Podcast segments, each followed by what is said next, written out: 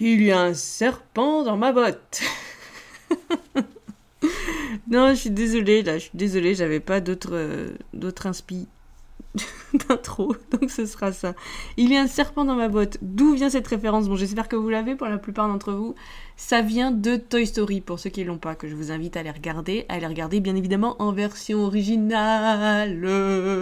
Doublé français, oui, je sais, c'est important, c'est un métier. Il y a des doubleurs qui sont très doués, ça demande plein d'efforts techniques, de tout ça, tout ça.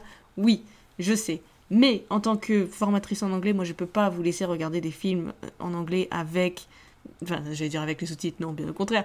Les films en anglais doublés en français, non, franchement. Si vous êtes dans, le processus d'apprentissage de l'anglais, regardez les films en anglais avec des sous-titres en français, c'est la base. Et si jamais vous voulez vous faire un petit défi fou, euh, euh film en anglais avec les sous-titres en anglais. Et là, et là, et là, je vous dis qu'en fait, réellement, vous verrez, essayez une fois. Alors, essayez une fois sur un truc que vous connaissez déjà, donc en l'occurrence Toy Story si vous l'avez déjà vu, mais plutôt sur des formats courts, genre des séries. Euh, des séries que vous avez déjà vues, tout ça, vous mettez un petit épisode là de 20 minutes ou 30 minutes ou 40 minutes en anglais avec les sous-titres en anglais et vous verrez à quel point vous allez vous surprendre vous-même parce que vous savez et parce que vous connaissez déjà et parce que vous comprenez. Et en plus, vous pouvez faire le lien entre l'oral et l'écrit. Enfin bref, ça c'est vraiment l'exercice de base, l'exercice idéal pour apprendre l'anglais. Et en plus, on a le droit de glander pendant une demi-heure tout en disant hum, je révise mon anglais. Donc franchement, ne nous privons pas, j'ai envie de vous dire. Bref, on en revient à notre sujet d'aujourd'hui. Il y a. Comment traduit-on il y a? Qu'est-ce que ça dit? Qu'est-ce qu'on fait? Qu'est-ce qui dit? Alors, je vais vous dire ça tout de suite. On va reprendre l'exemple de a un serpent dans ma botte. C'est pas innocent cet exemple parce que j'ai pu voir que dans la version originale en anglais et dans la version française, ils disent exactement la même phrase. Elle est traduite, genre, mot pour mot, non, mais elle est traduite littéralement en tout cas. Il y a un serpent de ma bande, dans ma bande, dans ma bande, je ne sais plus. Il y a un serpent dans ma botte en français devient, en anglais, There's a snake in my boot. Et vous pouvez le taper sur YouTube d'ailleurs, vous mettez There's a snake in my boot et vous tombez directement sur l'extrait de 5 secondes de Woody qui, voilà, qui dit ça, qui se tire sur le. C'est un peu bizarre à dire, mais c'est vrai en fait. Il se tire dans l'anneau, dans le dos là. ça dit There's a snake in my boot.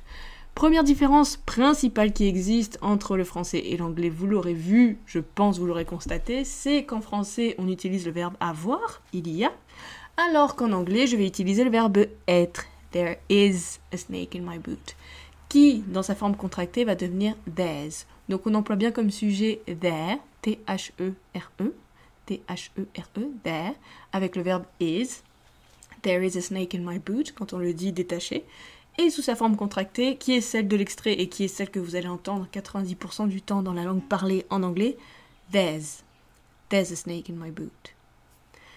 Yes. On a, quand on a dit ça, on a dit quoi? On a dit déjà des choses importantes, mais il nous manque quand même que en français, une fois qu'on a dit il y a un serpent, si on veut dire il y a deux serpents, il y a trois serpents, il y a dix mille serpents, ça reste exactement pareil. Alors qu'en anglais, si mon objet devient multiple, devient pluriel, donc des serpents. On va reprendre l'exemple de 10 000, tiens, comme ça, ça fait, réviser les nombres en même temps.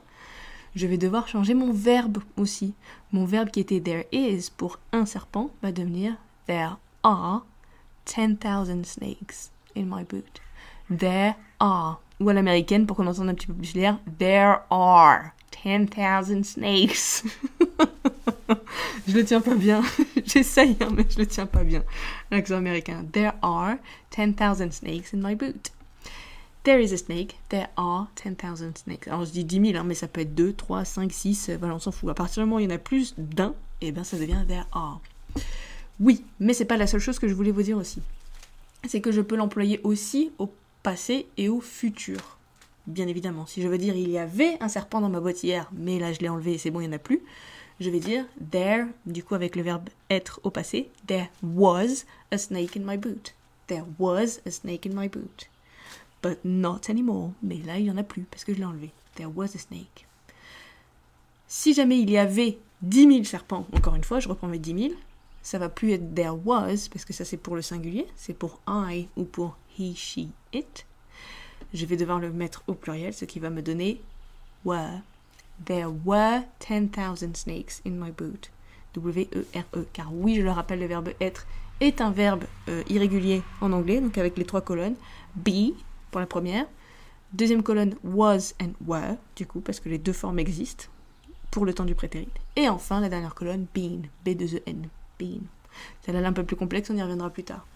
Et au futur, je vais dire aussi, du coup, il y aura un serpent dans ma botte de main, parce que je prévois qu'il y aura un serpent dans ma botte de main, ne me demandez pas pourquoi. There will be a snake in my boot. Will plus Du coup, c'est pas le sujet aujourd'hui, le futur, mais on y reviendra dans un prochain podcast. Will, ça s'écrit bien W-I-L-L. Et la forme infinitive du verbe être, be. Le petit twist avec le futur, ce qui est top, c'est que qu'il y en ait un, qu'il y en ait deux ou qu'il y en ait dix mille, ça reste exactement la même chose. There will be a snake in my boot, or, there will be 10,000 snakes in my boot. Yes.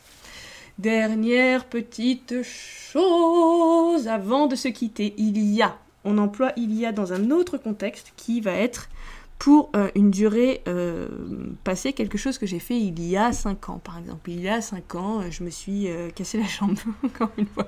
Je sais pas pourquoi c'est toujours cassé la jambe qui revient. Vous allez savoir, au moins vous saurez comment le dire. Voilà, vous saurez comment dire je me suis cassé telle partie du corps. Il y a juste à apprendre les parties du corps et vous avez l'expression. Donc il y a 5 ans, je me suis cassé la jambe. Ça va pas du tout se traduire par there is ou there was ou... non. À partir du moment où il y a une durée, je, pèse mes mots, hein. à partir du moment où il y a une durée, ça va se transformer en five years ago. À partir du moment où je vais dire il y a cinq ans, il y a deux semaines, il y a euh, deux heures, il y a peu importe, mon il y a va se compresser en ces trois petites lettres A, G, O, ago, qui va être propulsé juste après ma durée. Il y a deux heures, two hours ago. Il y a six semaines, six weeks ago. Il y a trois ans, three years ago.